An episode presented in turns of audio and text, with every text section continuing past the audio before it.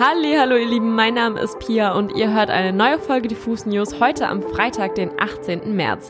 Ich bin heute natürlich auch mal wieder nicht allein und habe den lieben Micha an meiner Seite. Hallo. Hallo Pia.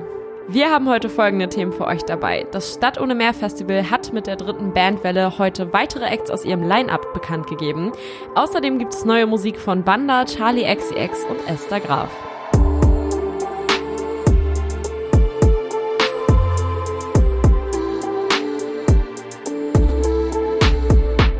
Ich weiß noch ganz genau, als ich 2013 mit dem Song Stadt ohne Meer das erste Mal so richtig Wind von der Band OK Kid und ihrem alternativen Mix aus Hip-Hop, Pop und Indie bekommen habe.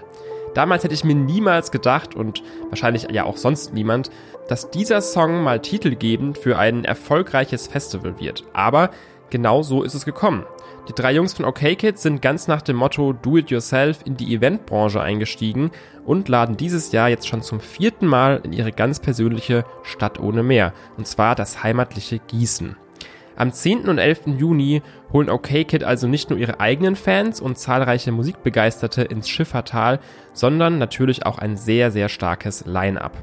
Mit dabei sind unter anderem Edwin Rosen, Jeremias, Verifiziert, Nina Schuber und Schmidt. Außerdem gibt's heute auch ganz frisch eine neue Bandwelle, wenn man bei Stadt ohne Meer überhaupt von Wellen sprechen kann. Frisch angekündigt ist die Newcomer-Band Horse Girl aus Chicago, Max Riegers Postpunk-Gruppe Die Nerven, Rap-Duo Lugardi und Nein und Kashmiri aka Miriam Davutwandi mit einem DJ-Set. Wir hatten die Möglichkeit, Jonas von OK Kid mal ein paar Fragen zum diesjährigen Stadt ohne Meer zu stellen und wollten dazu erstmal wissen, wie gehen die Jungs das überhaupt jedes Jahr aufs Neue an, ihr Line-Up, um da so eine bunte Mischung hinzukriegen? Es gibt eigentlich gar nicht so eine Strategie beim Stadt ohne Meer, welche Acts wir einladen. Das ist eher so, dass wir uns irgendwann unterhalten. Das ist meistens dann so im Spätsommer, ähm, was wir gerade gerne hören und was wir feiern. Und das sind dann auch die Acts, die wir dann anschreiben über Insta meistens.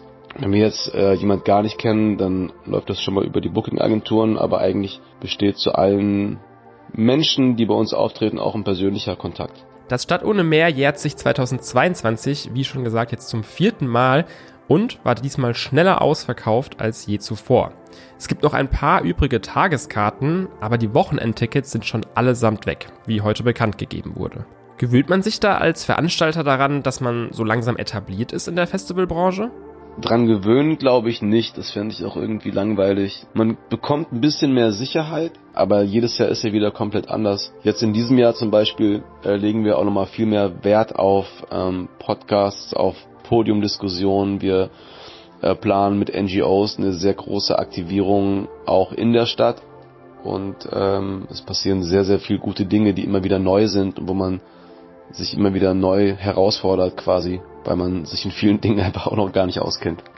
Zuletzt wollte ich von Jonas dann noch wissen, was für ihn das Stadt ohne Meer Festival so besonders macht. Mit welchem Anspruch an sich selbst gehen die Jungs da dran und was wollten sie erreichen, als sie 2018 das erste Mal in den Start gegangen sind?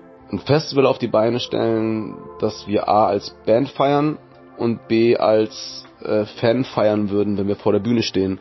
Und Dazu gehört eben, dass man nicht vollgeballert wird mit Werbebotschaften auf der Bühne oder dass man auch solidarisch mit äh, Leuten sein kann, denen es eben nicht so gut geht. Und ähm, dass es auch stylisch ist, dass man Musikclashes machen kann, dass ein El Guni direkt vor Turbostart spielt und es ist völlig egal, die Leute feiern die Musik, die da ist und es ist egal, welches Genre du bist, es ist egal, ähm, wie du aussiehst. Komm vorbei und hab Spaß. Abschließend nochmal für alle, die am 10. und 11. Juni noch nichts vorhaben, in Gießen gibt's geile Musik auf die Ohren. Wochenendtickets sind wie gesagt schon weg, aber wenn ihr schnell seid, gehört ihr zu den Glücklichen, die noch die letzten Tagestickets ergattern. Also rein da, aber zackig. Kommen wir an der Stelle jetzt zum Release-Radar.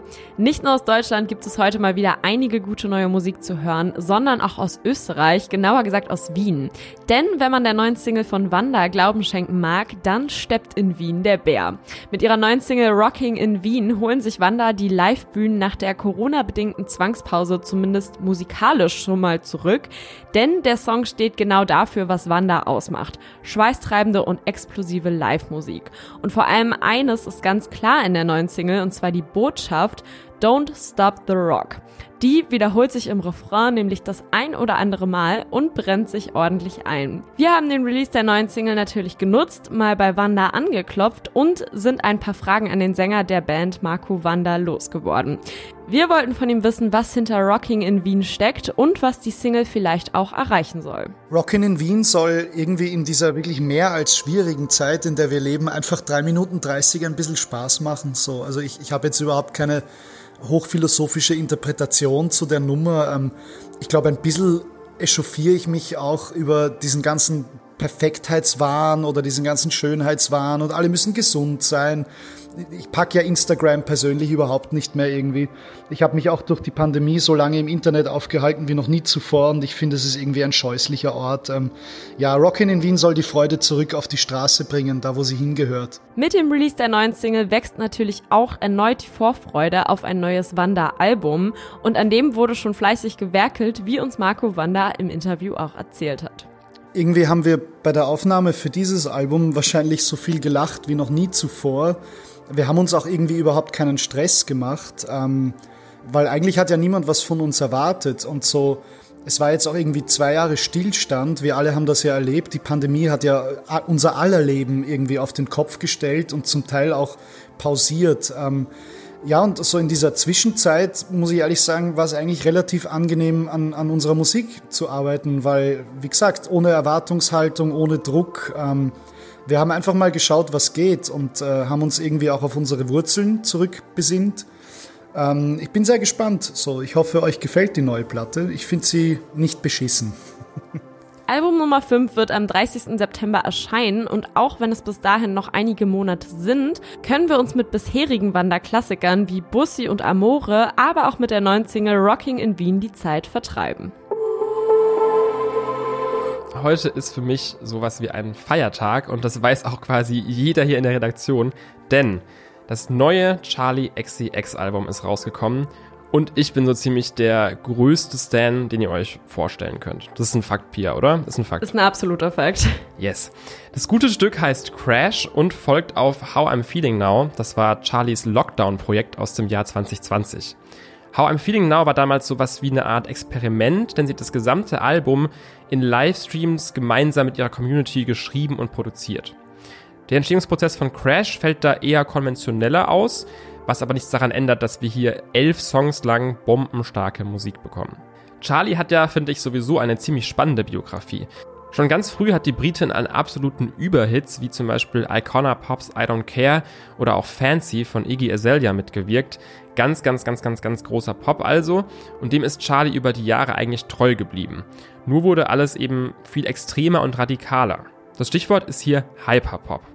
Charlie XCX hat dieses quirlige Internetgenre neben Sophie und A.G. Cook quasi mitbegründet und in den letzten Jahren immer wieder sehr experimentelle und verrückt produzierte Musik veröffentlicht.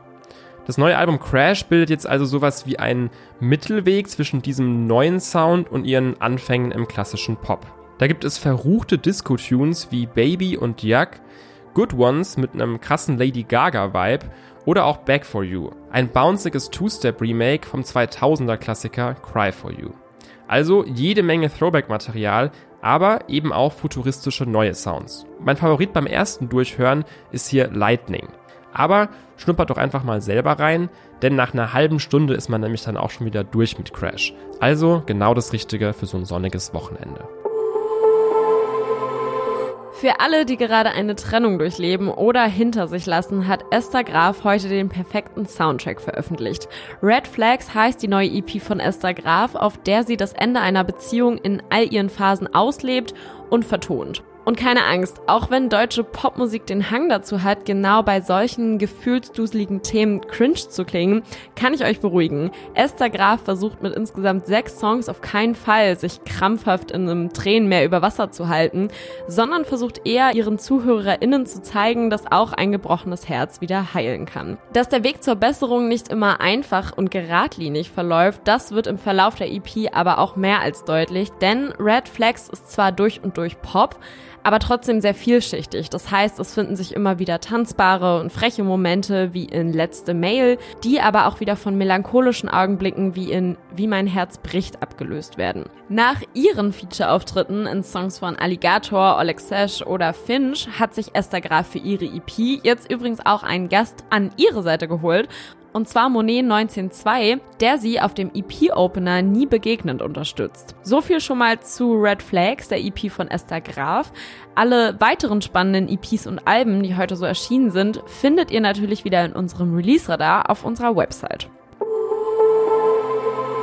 Außerdem kommt am Sonntag unsere neue Titelstory online. Dafür hat El Hotzo, unser Lieblingsquatschkopf von Twitter und Instagram, die gute Mia Morgen auf dem Lebenshof Wilde Hilde bei Göttingen bei Kassel getroffen und da über ihr kommendes Debütalbum Fleisch mit ihr gesprochen. Es gibt auch diverse tierische Auftritte im Video, also schaut euch das an und habt ein ganz tolles Wochenende.